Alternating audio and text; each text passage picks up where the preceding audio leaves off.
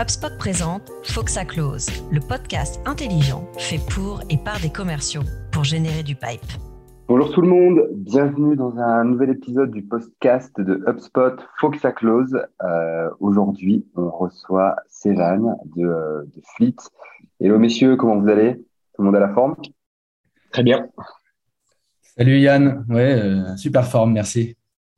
Écoute, on est, euh, on est trop content, euh, trop content de t'avoir avec nous aujourd'hui. Programme assez, assez chargé. On va parler de, on va parler de plein de choses, de structuration d'une équipe commerciale, de spécialisation des, des métiers, de ton passage chez, chez et euh, bah, comment euh, vous avez réussi à atteindre euh, un niveau de croissance ultra rapide chez, euh, chez en étant euh, bootstrap, c'est-à-dire sans lever de fonds. Bref, on a plein de choses au programme, mais avant, euh, tout ça, est-ce que, bah, est-ce que tu peux te présenter et tu peux aussi nous en dire un peu plus sur Fleet. Qui es-tu? Yes, yes, bien sûr, avec plaisir. Donc, écoute, j'ai, j'ai 33 ans, donc je suis cofondateur et COO de Fleet. Donc, Fleet, on est une euh, startup, on a trois ans et demi, on fait de la location d'ordinateurs, euh, on fait ce qu'on appelle du device as a service, euh, c'est-à-dire que tu payes un abonnement mensuel, tu es une entreprise, tu payes un abonnement mensuel pour avoir accès à un ordinateur, une garantie premium et une plateforme pour gérer ton parc, assigner tes ordinateurs aux salariés, etc. Donc on simplifie euh, l'acquisition, la gestion et le renouvellement des, des ordinateurs pour les PME et les startups qui sont, euh, qui sont nos clients. Euh, et avant ça, écoute, j'ai travaillé pour donc Jumia, t'en parlais dans l'introduction. Jumia, c'est le, le Amazon d'Afrique euh, qui a été monté par le groupe Rocket Internet, qui est maintenant assez, assez gros, euh, coté au Nasdaq. Et c'était ma première expérience en sortant d'école. Avant, j'avais fait des expériences, j'ai fait une école de commerce, j'avais fait des expériences euh, en finance, en conseil. euh, je m'épanouissais pas tellement là-dedans. Euh, en fait, je pense que j'aime pas mal l'opérationnel, l'action et les petites structures et quand ça va vite. Donc voilà, faire des PowerPoint, des analyses, je sentais que c'était pas pour moi. Donc c'est vrai que j'ai eu la chance de, de connaître Rocket Internet, qui à l'époque était vraiment une école de l'entrepreneuriat pour les, euh, pour les jeunes diplômés. Bah, il y en a beaucoup en fait. Hein. Il y a beaucoup de startups tech euh, avec des gens qui sont passés par, par Rocket Internet. hein. Ouais, complètement. Euh, aujourd'hui, c'est beaucoup moins euh, hype, on va dire, euh, qu'à l'époque, parce qu'ils ont arrêté de monter des, des- des boîtes. En fait, ils sont beaucoup moins actifs. Mais je pense honnêtement que c'est ouais, c'est l'une des structures euh, qui a fait le plus de bien à l'entrepreneuriat en Europe. Enfin, ils, ont commencé, ils ont monté un, eBay, enfin, une copie d'eBay euh, en Allemagne euh, en fin des années euh, 90, qu'ils ont revendu. à eBay au bout de six mois très vite. Et après, ils ont eu cette stratégie de monter plein de business en Europe et dans les pays émergents. Et en fait, je pense qu'ils ont, ils ont créé des vocations d'entrepreneurs. ouais. Mm. Trop bien. Euh, ouais, souvent avec en plus de, de l'international, mais on va revenir dessus. euh, Tu nous en parleras, tu en parleras un peu. Et euh, j'avais j'avais déjà entendu euh, que Fleet, c'était l'idée était venue suite à une expérience assez complexe en tant qu'employé à l'époque. Tu peux en dire un peu plus comment bah, comment il y a trois ans, tu t'es dit je vais me lancer dans dans de la location, si je dis pas de bêtises finalement de euh, de device, euh, de Ouais, device dans- as a service, comme tu l'as dit. Ouais, complètement. Bon, euh, en gros, alors on est deux associés sur Fleet, hein, moi et Alexandre. Et en- alors déjà, bon, on s'est connus chez Jumia, donc déjà, tu vois, notre rencontre, parce qu'avant de monter une boîte, ouais, ce qui est très important, c'est de savoir bon, si tu veux le faire seul ou si tu veux le faire avec quelqu'un. Et euh, rencontrer ton cofondateur, c'est euh, c'est la base, quoi. C'est vraiment, euh, je pense que le succès des entreprises, elle vient d'abord de la bonne entente de ses dirigeants et de ses cofondateurs. Euh, bon, avec Alex, on a travaillé ensemble chez Jumia, on s'est hyper bien entendu. On s'est toujours dit qu'on voulait monter une boîte. Donc, bon, déjà, euh, on avait cette idée de monter une boîte ensemble.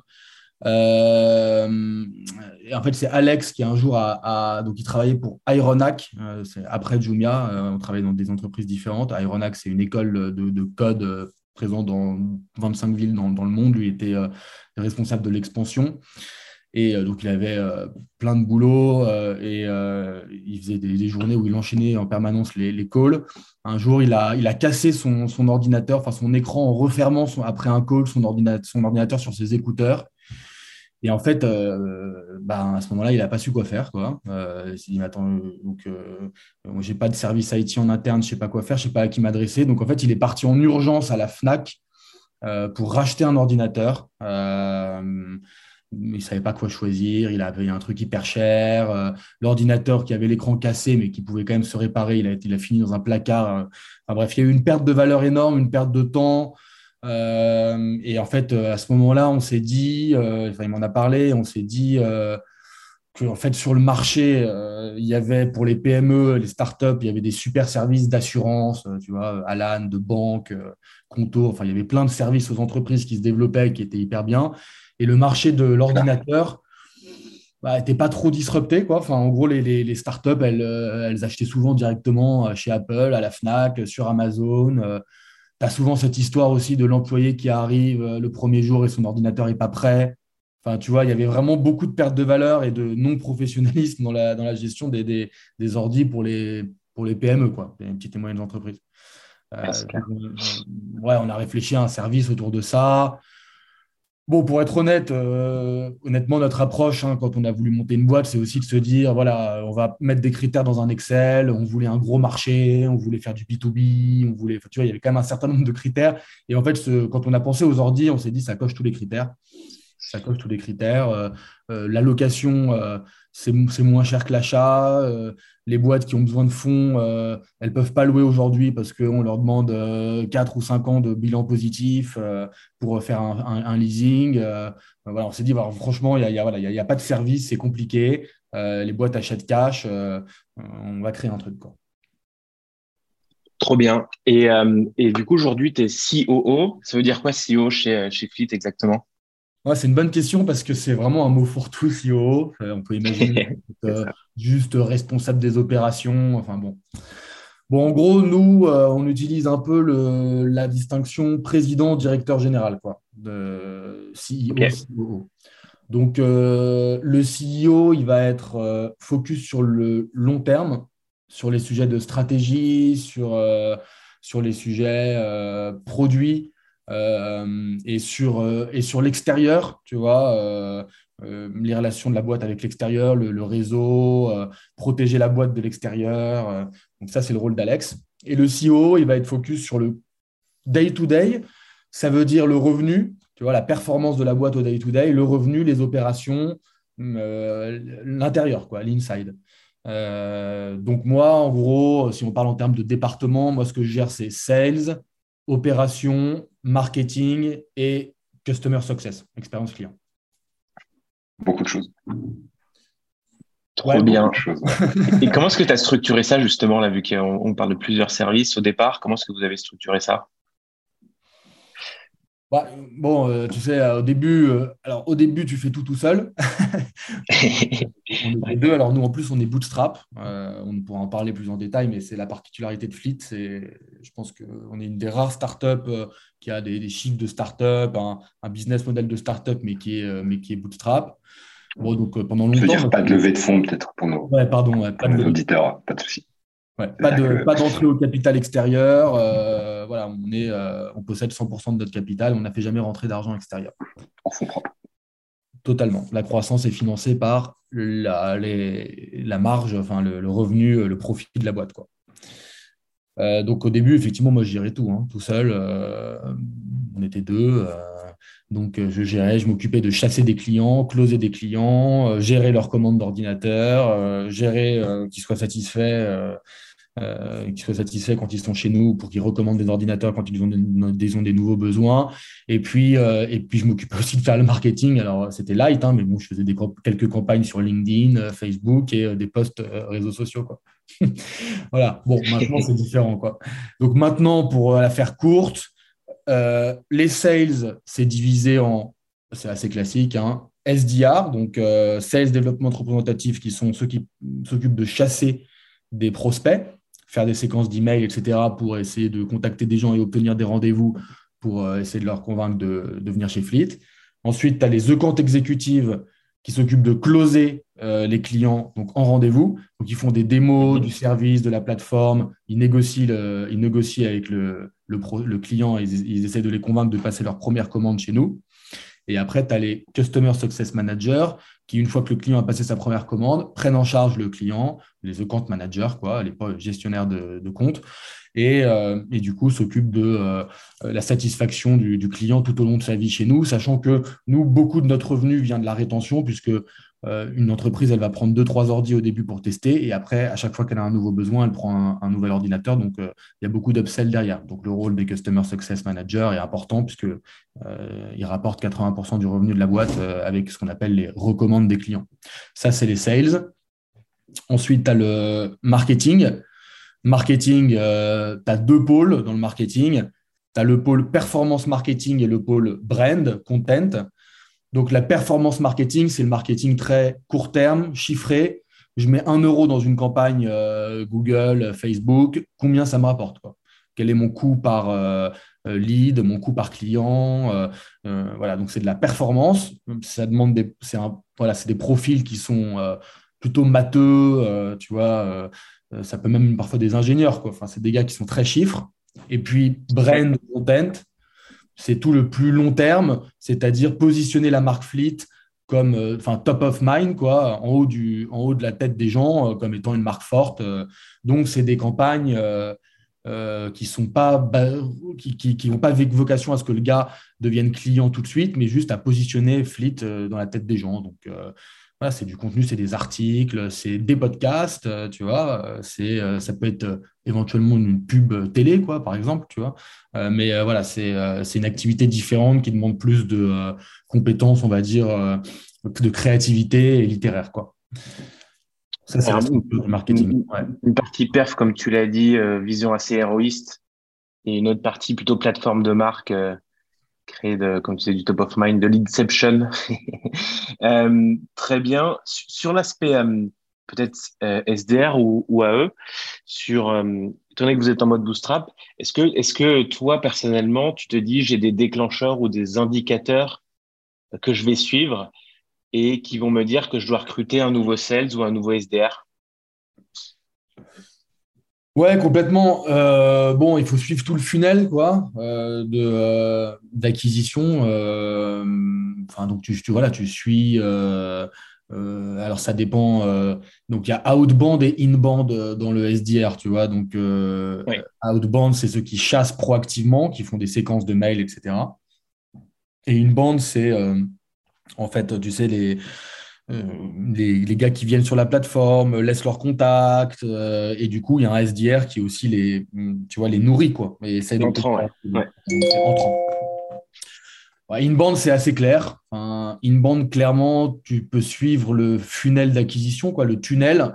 Euh, donc tu regardes combien de marketing, donc ça vient, les, leads viennent du marketing. Hein, tu vois, par exemple, je donne un livre, mhm. donne un livre blanc à télécharger sur la gestion des ordinateurs. Quelqu'un laisse son contact. Euh, voilà, c'est un lead marketing. Donc euh, ensuite, euh, donc le lead, donc le, le SDR, il, part d'un nombre de marketing qualified lead, de leads qualifiés marketing, qui va mhm. essayer de qualifier en, en sales, de les transformer en sales qualified lead. Donc, pour les transformer en Sales Qualified Lead, il les contacte. Euh, et si le gars répond et montre un intérêt, c'est un Sales Qualified Lead. Et ensuite, à partir du Sales Qualified Lead, il y a le nombre de rendez-vous obtenus, démos, quoi. Et ensuite, à partir du nombre de démos, il y a euh, le nombre de clients closés. Euh, donc, tu vas regarder combien le marketing dépense au total pour gérer le nombre, pour générer euh, leur 100 euh, marketing qualified lead. Tu vois, admettons, je sais pas, le marketing dépense 1000 euros pour générer 100 marketing qualified lead. Ensuite, tu regardes de ces marketing qualified lead, combien euh, vont devenir clients. Tu vois, donc tu regardes combien deviennent sales qualified lead, démo et clients. Euh, bon, bah, tu, je sais pas, tu, euh, tu te dis, euh, voilà, sur les 100, il y en a 5 qui deviennent clients, par exemple. Donc, j'ai un taux de transformation à, à 5%. Donc, ça veut dire que quand le marketing a dépensé 1000 euros, ben, j'ai 5, 5 clients et ensuite tu regardes la valeur, la marge que, tu, que, te, que te rapporte un client en moyenne sur un an, tu vois, le revenu que te rapporte un client en moyenne sur, sur un an. Euh, marge brute. Tu compares ça au coût marketing plus au coût de ton commercial qui a dû agir pour gérer euh, ces leads. Tu vois, donc le coût de commercial, c'est le temps qui passe euh, fois son salaire. Tu regardes si c'est rentable. Si c'est rentable, c'est pertinent et tu peux pousser et augmenter ton nombre de leads et du coup peut-être rajouter un commercial parce que tu as besoin d'un deuxième pour gérer ça. voilà, si c'est pas rentable, bah, essaie d'optimiser quoi. Et du coup, est-ce que tu t'es déjà dit, si on avait euh, peut-être levé, on aurait recruté peut-être un peu plus tôt. comment tu as, géré ces situations-là et qu'est-ce qui vous a poussé finalement à rester euh, bah, plutôt dans un, dans un format euh, de, de, bootstrap? Ouais, complètement. alors, forcément, si on avait levé, on aurait recruté plus tôt. On aurait une autre stratégie. Nous, on est dans une stratégie où on doit tout le temps rester rentable. Donc, on doit optimiser notre business, quoi, optimiser notre efficience. Donc, c'est pour ça que je te parle de trucs truc, un peu techniques. Hein, de... Mais tu dois toujours regarder quand tu mets un euro, combien ça te rapporte. Quand tu recrutes quelqu'un, est-ce que vraiment tu as besoin de recruter quelqu'un ou est-ce que tu peux optimiser tes process, automatiser pour, plutôt que de recruter, recruter quelqu'un, optimiser l'efficience de ton équipe. Quoi. Si on avait levé, on aurait recruté beaucoup plus vite. En fait, je pense, moi, enfin, je, suis, intimement convaincu que ajouter une personne, ça pas forcément ajouter une. Euh, enfin, tu vois, 1 plus 1 égale pas, égale pas forcément 2, quoi. Tu vois, euh, tu peux euh, recruter. plutôt 3 ou plutôt égal 1.8 non, égal souvent 1.5, voire même parfois 1.3, tu vois.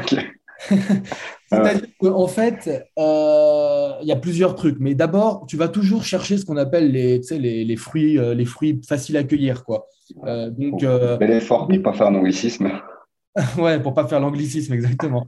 Au début, tu, en fait, au début, très vite, tu obtiens des premiers clients, des premiers leads facilement parce que c'est ceux qui sont à portée de main. Donc, donc tu, tu, recrutes un sales, voilà, il a, il va chercher ce qui a le plus à portée de main, etc. Et du coup, il, va générer euh, pas mal de business. Mais si tu recrutes un deuxième, un troisième, ça ne veut pas forcément dire qu'ils vont faire autant chacun. Quoi. Tu vois, euh, si tu recrutes 10 sales, ça ne veut pas dire que tu vas faire x10. Tu vois, euh, c'est rarement le cas en fait, euh, parce que c'est plus dur à aller chercher. Donc, euh, ça, c'est le premier point. Et la deuxième raison pour laquelle ça ne fait pas x10, c'est que souvent, recruter, enfin, quand tu fais x10 en termes d'équipe, en fait, il faut trouver une organisation qui fait que chacun est efficace. Pour te donner un simple exemple, moi, au début, je faisais donc sales, opération, c'est moi qui commandais les ordis, qui suivais, etc. Donc, je faisais toute la chaîne de valeur tout seul. Et en fait, j'étais hyper hyper efficace dans le sens euh, seul dans mon travail parce que je connaissais tout ce qui s'était passé. Enfin, tu vois, j'avais jamais besoin de demander ah bah tiens, tu as fait quoi avec ce client, etc. Enfin, à quelqu'un d'autre quoi. J'avais tout dans ma tête. Bien sûr. Et en fait, après, on s'est mis à recruter euh, SDR à compte, euh, exécutif, puis après des gens qui gèrent les ops, etc. Donc, enfin, moi, c'est devenu 10 personnes.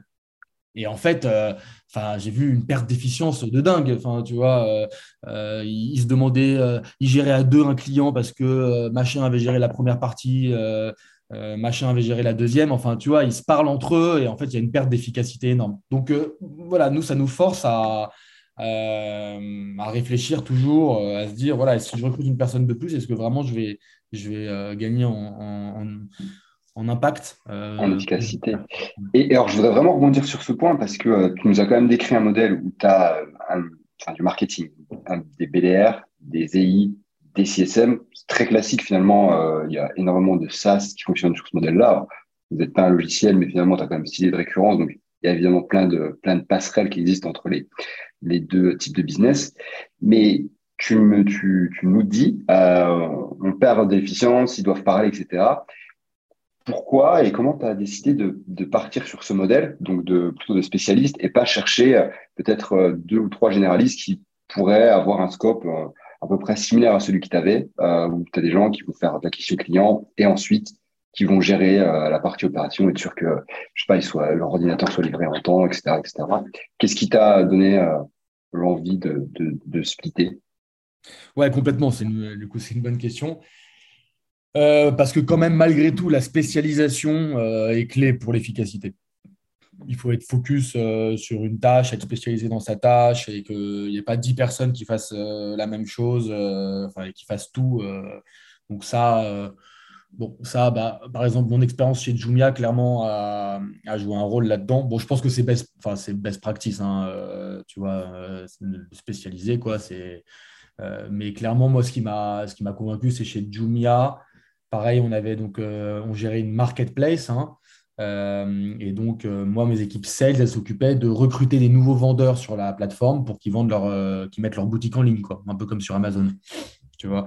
Et donc, du coup, euh, au, début, ils n'étaient pas spécialisés. Donc, un gars s'occupait de chasser des nouveaux vendeurs, les convaincre de venir et ensuite gérer la relation avec le vendeur quand il est sur la plateforme et faire en sorte qu'il ait un maximum de ventes euh, et qu'il livre ses clients et qu'il euh, le plus vite possible et que ses clients soient satisfaits. Quoi. on n'avait pas des bons chiffres. Moi, je me souviens, j'étais même. donc, Jumia, c'est présent dans plein de pays. Donc, je me, je me comparais aux, autres pays. On n'avait pas des bons chiffres. Euh, et un jour, euh, la direction a dit euh, bon, spécialisez-vous, quoi. Enfin, je crois qu'un jour, quelqu'un dans un pays a décidé de, spécialiser, donc les chasseurs, les, les, éleveurs, enfin, tu vois, je crois qu'il y avait acquisition, incubation et account management grand, grand compte, quoi. Donc, il y avait trois, trois spécialisations. un gars a fait ça dans un pays, il a fait x10 en performance. On a tous fait ça, on a tous fait x10 en performance. Quoi.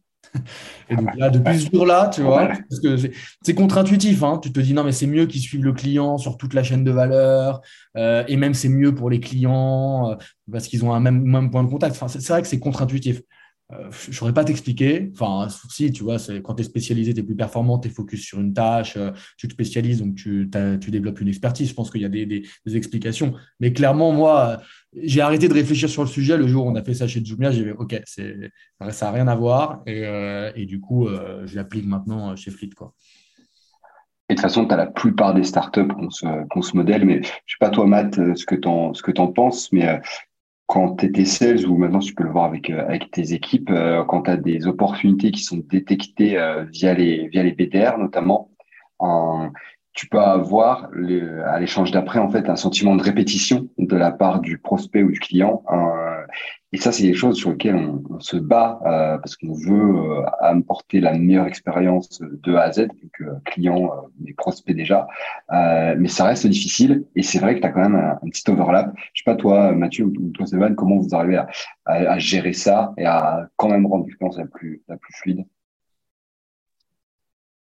Je pense que c'est important de positionner euh, un euh, les prochains échanges, donc donner de la vision à ton prospect sur euh, ce qui va se passer après. Et, deux, de bien expliquer quel est toi ton rôle quel va être le rôle de la prochaine personne pour pas qu'il de, pour pas que ce soit déceptif effectivement. Si par exemple tu n'es pas assez précis sur en tant que SDR sur le prochain échange et qu'il s'attend directement à une démonstration de ta solution, alors qu'en fait le l'EI, le commercial va euh, va utiliser cet échange pour mieux qualifier et voir si on peut bien répondre à, à ces enjeux, ces problèmes. Bah, c'est clair qu'au bout de cinq minutes, euh, tu as perdu euh, 95% de l'attention de ton, de ton prospect. Donc euh, peut-être déjà que l'EI ou le SDR comprennent bien le travail de l'EI et bien voir cette question positionnement, comment est-ce qu'ils positionnent le prochain échange, est-ce qu'ils le survendent? Ou est-ce qu'ils en, est-ce que euh, au contraire, euh, bah, par exemple, ils, ils vont pas du tout euh, détailler ce qui va se passer après? Est-ce qu'ils donnent de la vision sur les échanges suivants? Je pense que ça reste quand même pour moi assez primordial. Je sais pas si euh, euh, un avis là-dessus aussi? Ce podcast vous est proposé par HubSpot, la plateforme de gestion de la relation client parmi les leaders du marché. HubSpot fournit les logiciels et l'accompagnement nécessaires pour aider les entreprises à accélérer leur croissance. Ouais, moi, moi je, suis, ouais, totalement d'accord euh, avec, euh, avec toi, Mathieu. Enfin, je pense qu'il faut, euh, pour diminuer la friction, il faut, il faut qu'on soit très clair sur le, le process, les processus d'échange. Il faut travailler aussi sur un CRM tu vois, qui te permet de savoir ce qui s'est passé avant, euh, tu vois, que chacun puisse prendre, prendre la main de la manière la plus, la plus smooth possible. Quoi. On peut que valider l'aspect CRM. Effectivement, nous, on travaille sur HubSpot et franchement, c'est très bien. Merci. Ah, pas la pour, pour faire de la pub. bon, c'est pas grave. Trop tard. top. Et vous, je, reprends un peu le cours. On a, on a un peu digressé, messieurs. les, sujets sont, sont intéressants. Donc, euh, bah, ça, ça prend, ça, ça grossit, c'est top. Et à un moment donné, vous prenez la décision de, de s'internationaliser. Tu peux bah, nous partager un peu le process de réflexion, comment tu choisis un pays, puis après, comment tu t'assures que ça se passe bien, quoi. Ouais, bien sûr. Alors, pour choisir un pays, nous, on a fait une méthode, on a fait une matrice avec un certain nombre de critères et un, scoring, euh, du coup. Euh, donc, il y avait trois familles de critères, euh, il me semble. Il y avait compétition sur le marché, quoi. Est-ce qu'on a des enfin, est-ce que le voilà, est-ce que le marché est difficile parce qu'il y a des compétiteurs performants, etc. Donc moins il y a de compétition, mieux c'est. taille du marché, euh, sachant que nous, donc notre marché, c'est principalement PME et avec une grosse propension startup scale-up, donc la taille aussi de l'écosystème euh, startup euh, dans ce marché. Quoi. et troisième critère, facilité à faire du business dans ce pays. donc en fait, combien de temps ça va nous coûter et d'argent pour ouvrir, enfin voilà, pour ouvrir une entité et recruter des équipes et et voilà, développer le business dans ce marché. Quoi. Donc, ça a donné un, scoring. Après, franchement, euh, tu vois, euh, évidemment, euh, de toute façon, quand tu réfléchis à t'internationaliser en Europe, enfin, tu as quoi as, enfin, tu, tu, veux aller sur les gros marchés. Les gros marchés, c'est quoi? C'est Espagne, Italie, Allemagne, Angleterre, quoi. évidemment. Donc, après, du coup, nous, notre matrice a donné trois pays trois pays en tête, quoi, qui sont euh, Espagne, Allemagne, Angleterre. Et du coup, à partir de là, on s'est dit euh, quel est le premier marché qu'on veut tester euh, Donc, celui qui est le moins cher, le plus facile, le plus rapide et celui sur lequel on va pouvoir tester notre playbook et tu vois, et itérer et, et faire mieux au marché d'après. donc, c'était l'Espagne qu'on voulait tester en premier, sachant que, un, il n'y a pas de concurrence là-bas, deux, c'est moins cher et assez rapide de, de s'internationaliser là-bas. Donc, on a commencé par l'Espagne. Euh, voilà, ça a bien cartonné. Enfin, là, ça fait quatre mois, mais ça cartonne bien. Et du coup, on va poursuivre avec, euh, avec Allemagne et, et peut-être après Angleterre. Bon, ça, c'est des infos euh, qui ne sont pas censées être trop publiques, mais bon, que je donne sans souci. Quoi. ok. Déjà, bravo pour l'Espagne et c'est tout le mal qu'on vous souhaite. Et même d'autres pays que tu n'as pas encore cités. Ouais, ouais, ouais, pardon. Euh, ouais, donc, euh, oui, je sais pas si vous avez des questions sur l'internationalisation ou vous voulez que je poursuive? Quand, ouais, quand on parle d'internationalisation, est-ce que euh, nécessairement, est-ce qu'il faut ouvrir des bureaux? Est-ce qu'on peut le faire depuis la France? Est-ce qu'il faut prendre des natifs? Est-ce qu'on peut le faire avec des personnes qui parlent plusieurs langues? Qu'est-ce que qu'est-ce que tu en penses là-dessus? Ouais, très bonne question. ça dépend pour moi des activités. Bon, ça dépend, bah, à mon avis, ça dépend de ton business. Euh, donc moi après je vais parler de fleet, mais euh, et puis après ça dépend des, euh, des jobs, enfin des, des, rôles quoi. donc en ce qui concerne fleet, alors nous on a envoyé un gars de chez nous. Alors moi je pense que l'internationalisation pour que ça marche, bon il faut quand même au moins une présence sur place. Ah, tu peux commencer à distance hein, pour tester, mais après si tu veux si tu veux euh, vraiment t'y mettre à fond, il faut une présence sur place. Et deuxièmement, il faut quelqu'un qui connaît parfaitement la, boîte, le produit, comment ça fonctionne, la vision, les valeurs, la culture de ton entreprise. Tu vois, euh, donc, euh, ça, c'est un gros problème. Mon, associé est assez, assez, spécialiste de ça parce qu'il a ouvert Ironac avant dans 25 pays. Et, et mhm. moi, je connais un peu aussi parce que chez Jumia, on internationalisait, on était dans 25 pays, etc. Donc, Franchement, on, a pas mal vu ça. Le gros souci que tu peux avoir, c'est tu te dis, vas-y, je vais recruter un, mec en local, euh, un country manager ou un sales director, ou voilà. Et puis voilà, bah, il, est smart, euh, on va faire un call par semaine, je vais venir de temps en temps, euh, et ça va, ça va marcher. Franchement, ça, c'est difficile. Parce que, en fait, enfin, pour ouvrir un, un, marché, enfin, faut, faut parfaitement connaître ton business, euh, euh, voilà ce qui marche, euh, ta proposition de valeur. Enfin, faut, faut voilà, ça, ça, demande, ça demande vraiment de vivre le, le, business, quoi, comme un fondateur en fait, quoi. Tu vois. Donc, nous, on a eu la chance d'avoir le bras droit d'Alex, mon associé, bras droit CEO, qui était très très bon, qui a passé un an chez nous et qui, en étant bras droit CEO, qui a tout vu du business, et du coup qu'on a pu envoyer là-bas et qui connaissait déjà très bien Fleet. Et il a appris l'espagnol en quelques mois. Enfin, donc il parlait espagnol et anglais et ça suffisait pour, pour lancer au début. Tu vois. Euh, mais je pense que si tu directement. Le mec apprend l'espagnol en quelques mois, il est, très bon quand même. ouais. Vous pouvez ouvrir la Chine, tout, hein, c'est bon avec lui. ouais, il est excellent. Franchement, il est excellent. C'est vrai qu'on a eu de la chance. Mais à mon avis, si tu recrutes un mec directement là-bas, en tout cas, euh, moi je pense que le fondateur, enfin l'un des fondateurs ou un mec euh, qui connaît très bien la boîte doivent venir très très souvent, voire même peut-être passer quelques mois au début sur le marché euh, pour, euh, pour assister le truc. Quoi. Donc ça, c'est pour le lancement, euh, enfin, c'est pour les histoires de qui tu recrutes, etc.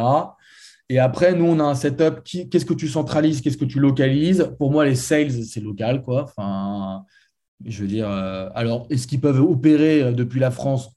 Peut-être, mais en tout cas, il faut que ce soit des Espagnols, quoi, tu vois, enfin, des gars qui parlent la langue et puis même qui ont un petit réseau et tout. Donc, sales, customer success, euh, ça c'est local. Mais après, tu vois, nous, on gère le marketing, les opérations euh, et tout le back-office, évidemment, euh, en centrale. Quoi. on n'y a pas besoin, les opérations, travailler avec les fournisseurs et faire livrer les ordinateurs aux clients, on n'a pas besoin de le gérer depuis, le, depuis l'Espagne. Tu vois. Donc ça, ça, voilà, il y a pas mal de fonctions centrales. Je pense que sales, c'est local et peut-être la partie du marketing local, c'est peut-être brand, content, tu vois, pas, pas le tu vois, tout ce qui est contenu, message, etc. Là, c'est pareil, euh, c'est bien d'avoir un, tu vois, un hispanophone euh, qui connaît bien le marché. Mais euh, sinon, le reste, nous, on gère depuis le, la, France. Hyper intéressant. Et du coup, là, tu vois, si on, si on, pense aux prochains pays, sans forcément les nommer, là, tu avais la chance d'avoir un bras droit qui, quand même, avait, j'imagine, une vision assez globale du business. Si on, si on parle du prochain ou des prochains pays, tu n'auras peut-être pas toujours la chance d'avoir tu vois, des personnes qui sont aussi euh, qui ont une vision aussi globale de la chose. Est-ce que tu pourrais considérer de dire bah lui il est très bon en sales sur le marché, je vais quand même le lancer, euh, il va aider à, à lancer le, le pays ou faut forcément tu vois quelqu'un qui ait une vision peut-être plus globale? Et auquel cas est-ce que tu poserais la question de recruter? Parce qu'au départ tu as dit que ça, ça, c'est quand même, ça peut poser souci mais imaginons que quelqu'un qui vient de la concurrence du coup, il connaîtrait euh, très bien ton, ton business model. S'il y en a, c'est une concurrence, s'il y en a. c'est une, possibilité. Je pense qu'on a eu une opportunité avec euh, donc, euh, Baptiste, hein, qui était unique et qui ne va pas se reproduire. Donc, du coup, je pense que le playbook pour la suite, c'est engager des country directors ou country sales directors locaux, quoi. Allemand, pourquoi pas euh, qui connaît le, marché, mais après nous, le marché du leasing, du device as a service, et on essaie de d'avoir, on a une approche totalement différente, donc on veut pas un gars qui a les codes euh, du euh, vieux monde entre guillemets, plutôt un gars qui a des codes tech, startup et qui arrive avec un œil nouveau. Mais je pense par contre que du coup, en fait, Baptiste qui a lancé l'Espagne, on va le mettre en lead expansion. Ça veut dire qu'il va, euh, va assister le lancement, donc il va assister le sales directeur allemand dans le lancement Allemagne parce qu'il a le playbook, il le connaît, euh, tu vois, il sait quoi faire. Et donc il va pouvoir euh, bien le former et être présent. Et aussi, on va s'impliquer en tant que cofondateur, moi et Alex, pour venir très souvent, tu vois, pour donner un main forte jusqu'à ce que ce gars-là, qu'on a recruté, comprenne parfaitement le playbook, parfaitement le produit, parfaitement le business euh, et, on se dise, OK, c'est bon, quoi, tu vois, ça, va, ça va fonctionner. Quoi. hyper intéressant. Du coup, est-ce que tu viens d'annoncer officiellement que Baptiste allait avoir bientôt une promotion?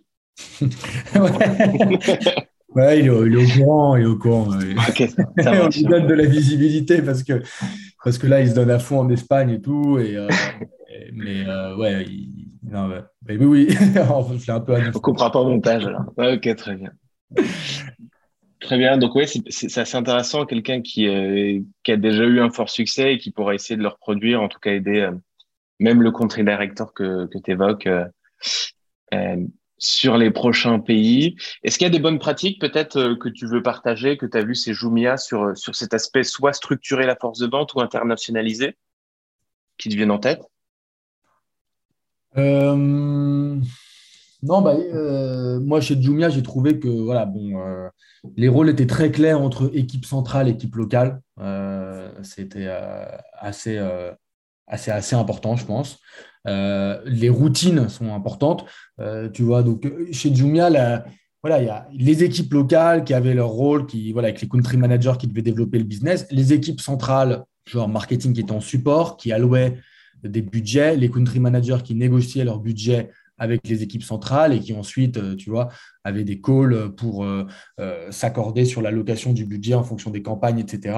Et qui, voilà, qui remontaient les feedbacks terrain. enfin, il y avait beaucoup de routines de règles, tu vois, qui étaient. Donc ça, c'est très important, tu vois, je pense, que tout le monde sache comment ça fonctionne, quels sont les, rapports hiérarchiques, voilà, c'est que ça soit pas, que ça soit pas le, boxon entre guillemets. Ça, c'est très important. Et la deuxième chose très importante que j'ai trouvé très très bien chez Jumia, c'est le partage de connaissances entre les différents mhm. marchés, quoi. qu'est-ce qui marche, qu'est-ce qui marche pas donc, euh, un typique, euh, mais bon, ça s'applique à chaque business, mais chez Jumia, tu vois, c'était des sites de e-commerce. Hein, donc, euh, et il y avait toutes les, tous les jours les top les produits les plus vendus sur chaque, enfin, les, sur, en global, quoi, tout marché confondu. Euh, donc, euh, par exemple, je sais pas, euh, je me souviens, on vendait des soutiens d'eau magnétique, enfin des trucs qui te permettent de tenir droit. Enfin, tu vois, bon, c'était marché africain, quoi. Il y avait pas mal de produits chinois, tu vois. Et, en gros, c'était le best-seller. donc, en fait, il y a un pays qui a sorti ce, enfin, qui a vendu ce produit, qui a vu que ça marchait. Et le lendemain, tu vois, on a vu que ça a marché hyper bien. On l'a mis sur les autres pays, quoi. Et ça, enfin, tu vois, ça a marché partout, quoi. Enfin, il y a quand même des. Quand, quand, un produit marche dans un pays, souvent il marche dans les autres pays. Enfin, tu vois, le, donc le partage de pratiques, ça permet à, bah, tu bénéficies en fait euh, voilà, de l'expérience des autres pays pour, euh, pour euh, accélérer et de voir ce qui marche, ce qui ne marche pas. Bah, même ce truc, tu vois, de spécialisation des sales, tu vois, c'est donc il y avait des calls entre les sales directeurs de chaque pays, les calls entre les marketing directeurs de chaque pays, etc. Et donc ça, ça, ça, ça, ça aide beaucoup pour gagner du temps. Quoi. Ouais, favoriser au quotidien le partage de, de de bonnes pratiques et de la façon dont on travaille et pas euh, les laisser s'isoler quoi parce qu'ils ont une spécificité locale. C'est ça intéressant. Dans ton euh, que ce soit dans ta, ta feuille de calcul de, que tu évoquais tout à l'heure pour l'ouverture de pays ou même en global, est-ce que toi il y a des points où tu te dis bah ce critère fait que je vais jamais investir dans euh, tel ou tel pays?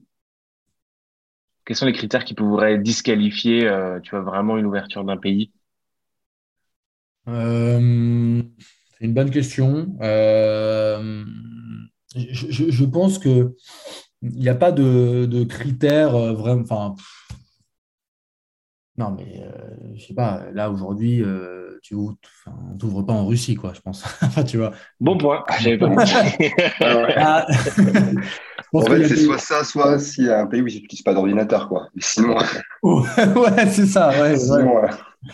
Exactement, non, mais je veux dire, ça dépend de ton business, quoi. Effectivement, donc, euh, bon, fleet, euh, financement, en plus, c'est de la location sous forme de leasing ou financement d'ordinateur, etc. Je pense que tout, je sais pas, des, pays euh, d'Afrique très peu structurés, très peu digitalisés, ou en plus, où, tu vois, le financement en Afrique, je pense que c'est compliqué. Enfin, tu vois, c'est des marchés qui sont pas pertinents pour notre activité. Mais tu vois, par exemple, Jumia, on était présent dans, tous les pays d'Afrique. On était présent même au, Rwanda, tu vois. Et donc, ça dépend de ton, ton business, tu vois. Il n'y a pas de pays no-go. Mais bon, effectivement, la Russie, euh, tu vois, en ce moment, c'est compliqué. Après, je pense que c'est une question de, de strat.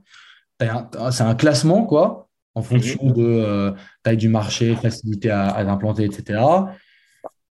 Si tu as levé 10 euh, milliards et que ton but, c'est d'aller le plus vite possible, le plus fort possible, enfin, je sais pas, hein, tu vois, les, les Américains, c'est assez inspirant, hein, mais ils vont très vite, quoi. Airbnb, ils, se sont internationalisés hyper vite, ils ont pris, euh, ils ont pris tout le marché, euh, Uber, euh, ils ont, enfin, tu vois, ils vont très très vite, quoi. Donc ça, c'est inspirant. Je pense que eux, ils n'ont pas de limites. Mais après, je pense que tout le monde a des limites.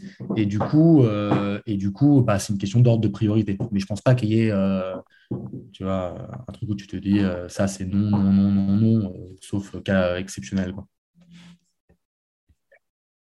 Ouais, c'est vrai que tu as une tendance à pouvoir accélérer encore plus avec, euh, avec les fonds, c'est clair. Et après, ça reste, une, ça reste une question de, euh, de priorisation. là, du coup, vous avez un marché européen qui, se, qui va déjà s'ouvrir à, vous. Donc, c'est c'est ultra ultra excitant. Qu'est-ce qui, tu vois, qu'est-ce qui te ferait dire, bah, finalement, on le souhaite pas. finalement, là, en fait, c'est peut-être le temps d'abandonner ce, ce, pays. Euh, on, se, on, est bloqué. Euh, Est-ce que c'est des choses auxquelles vous avez déjà anticipé, peut-être des, je sais pas, des espèces de garde-fous en fait. Tant, si on se rend compte qu'au bout de X nombre de mois, on n'est pas pas là où euh, c'est escompté, euh, bon, on arrête et on se refocus sur soit sur notre pays, soit sur ton pays cœur. Euh, yes, yes, complètement. Euh, on fait trois scénarios à chaque fois quand on ouvre un pays. Euh, trois, trois, BP, quoi. Un BP over euh, expectation. On est au-dessus des, objectifs. et donc, scénario 1. Scénario 2, on est, dans les objectifs. Scénario 3, on est en dessous des objectifs. Voilà, scénario 1, enfin classique. Scénario 1, on, du coup, on accélère les investissements plus rapidement que ce qu'on avait prévu. Scénario 2, euh, on, maintient la roadmap telle qu'elle était. Et scénario 3, on, ferme. Quoi. On ferme au bout d'un certain temps. Quoi, euh, et euh, il me semble, enfin, on n'a pas. Ça, dépend d'à quel point ça marche pas ou pas. Tu vois, enfin, si ça marchouille. tu, peux rester un peu plus, essayer de faire marcher le truc et tout, si ça ne marche pas du tout. Donc, tu vois, là, en termes de, timeline, il est possible qu'on ferme un, pays au bout de 12 mois. Ça ne marche pas du tout, du tout. Euh, il est possible qu'on reste 3 ans parce que ça, ça marchouille, euh, tu vois. Euh, et on se limite, c'est presque mieux. Quand tu es dans un cas comme ça, c'est presque mieux si ça ne marche pas du coup vite que quelque chose comme tu dis qui marchouille parce que tu investis, investis du temps, des ressources et, tu n'as pas, pas, de, pas de sécurité, je peux imaginer. Ouais, je pense que tu as raison. complètement. complètement. C'est un peu comme, euh, enfin, tu sais, on dit euh, hire slow, fire fast, quoi, recrute lentement, euh, vire vite, entre guillemets. Enfin, bon, dit, dit, comme ça, ça fait un peu énervé, mais on, ne se sépare jamais assez rapidement des gens, on essaie de faire marcher le truc, bon, bref. Mais oui, oui, tu as raison. Après, parfois, ça prend un peu de temps, tu vois, un marché. Il y a une inception, euh, euh, ça mm. de résilience. Je crois que c'est Spendesk qui disait ça. Ils ont ouvert l'Allemagne très tôt, il me semble. Hein, euh, après, je parle euh, sous compte, enfin, je ne connais pas exactement, mais j'ai entendu, je crois qu'ils avaient ouvert l'Allemagne très très tôt, ça a mis du temps à marcher, et que maintenant ça marchait très bien, tu vois, mais qu'ils s'étaient dit, du coup, ah bah, heureusement qu'on a ouvert très tôt, parce que en fait, euh, ça permet que ça marche aujourd'hui, cinq ans plus tard, tu vois. Bon, donc je sais pas. C'est clair. Et puis, l'Allemagne, en plus, c'est un, un, gros marché, c'est le plus, enfin, c'est le, le, c'est le deuxième marché européen, je pense, derrière, le UK. Euh, c'est ultra juteux, il y, a, beaucoup de compétition, mais il y a aussi des, espèces de petites barrières à l'entrée euh, supplémentaires, notamment pour les, euh, pour les boîtes, pour les boîtes tech, avec tout ce qui est, tout ce qui est sécurité, etc. Mais je suis suis pas, suis pas surpris d'entendre ça. je suis pas surpris. Top. on a pas mal parlé internationalisation, euh, développement et structuration de commerciale. On arrive vers la fin du, vers la fin du podcast, mais peut-être euh, je voulais revenir sur la base du métier et, l'aspect euh, l'aspect sales que tu faisais au début. Peut-être est-ce que tu pourrais nous, nous partager une chose que tu as pu mettre en place, que tes équipes ont mis en place et qui a vraiment bah, facilité le, le taux, augmenté le taux de conversion plutôt et qui a vraiment permis de, de bien perf sur un, niveau commercial. Ouais, pardon, excuse-moi, j'avais un chat dans la gorge. Ouais. Euh, euh, oui, alors une chose, je ne sais pas, très rapidement, deux, trois choses que je trouve très importantes euh, pour que ça marche. En amont du sales, déjà, bon, bien comprendre sa buyer persona, pourquoi, enfin, quelle typologie de client peut être intéressé par ton service et pourquoi. Donc, bien comprendre sa buyer persona. Corollaire, ça veut dire avoir un discours très clair, mais même en amont. Parce que je pense qu'aujourd'hui, 70% ou peut-être des sales se font pré-discussion avec le commercial. En fait, les gens se renseignent, vont sur le site, ont entendu telle personne qui utilisait le service, etc. Et du coup, ils se sont déjà fait l'idée, tu vois. Euh, et même en B2C d'ailleurs, tu vois, vont regarder des blogs, euh, euh, tiens, le nouvel iPhone, une review d'un gars, etc. Enfin bref, donc c'est pas mal, c'est pas mal ça. nous, ce qui a été très performant, c'est qu'on avait un, produit simple, une landing page très claire, tu vois. Location d'ordinateur avec garantie incluse, 49 euros par mois. Enfin, voilà, avec des, des, une value proposition très bien dite, des phrases claires et tout. Donc, je pense que ça, ça, marche hyper bien. Deuxième point, c'est d'avoir euh, beaucoup de vitesse et de simplicité dans la souscription. Tu vois, euh, nous, on a un onboarding digital euh, hyper simple et une énorme réactivité des sales si le gars fait une demande de démo. Enfin, tu vois, d'aller vite, quoi. Ça, je pense que c'est hyper clé pour la rapidité, quoi, la réactivité pour le taux de conversion. Ça laisse pas trop le temps au client de overthink euh, le truc, quoi, de surpenser ton produit euh, et de. Euh, je pense que ça, vraiment, closer vite. Enfin, ouais, je pense que ça, c'est vraiment clé. Et troisième point, c'est avoir un, truc qui, qui, incite le gens, la, pardon, qui incite la personne à, à souscrire chez toi en se disant c'est pas hyper engageant, in fine. Tu vois? Je sais que vous, HubSpot, vous êtes bon parce que vous avez euh, une offre startup où la première année, tu payes 10%. Enfin, tu vois, du, enfin, et ça, enfin, je me souviens que nous, on s'était, euh, on s'était dit, on va passer chez HubSpot. Euh, de toute façon, voilà, ça coûte pas cher au début. Et après, en fait, bah, tu utilises le service et tu te rends compte que c'est trop cool. Et, et en plus, tu as tout paramétré. Donc voilà, c'est, c'est réglé. quoi. Et bah, nous, chez Flix, c'est, tu vois, c'est Ouais, bah, prends, prends un, ordi pour tester, un ou deux ordis. Tu n'es pas obligé de prendre toute ta flotte d'un coup, tu vois. Euh, euh, contrairement au service de leasing classique où en fait c'est souvent des contrats cadres et tout. Là, ouais, euh, prends un ordi pour ton prochain besoin, teste le service, ensuite, et en fait, après, derrière, ITES, il prend un ordi, le Customer Success, l'onboard sur la plateforme lui montre toute la valeur ajoutée du service, il est content, son ordi a été livré vite et tout, et il prend tous ses autres ordis derrière. Quoi ça, c'est, je pense que ça, ça c'est, très cool pour le taux de conversion. Quoi. Top. Eh ben, peut-être euh, pour conclure, petit message à tous ceux qui nous entendent. Euh, tester avec un ordi ou deux pour voir. Et vous verrez ensuite ce qui se passe. Vous verrez si vous êtes, euh, si vous êtes satisfait.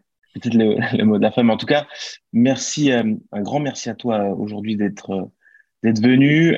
je pense qu'on a énormément de, de clés euh, et, de bonnes pratiques que tu as pu partager, que ce soit sur euh, la, structuration de la force commerciale, comme on le disait, euh, et, l'internationalisation.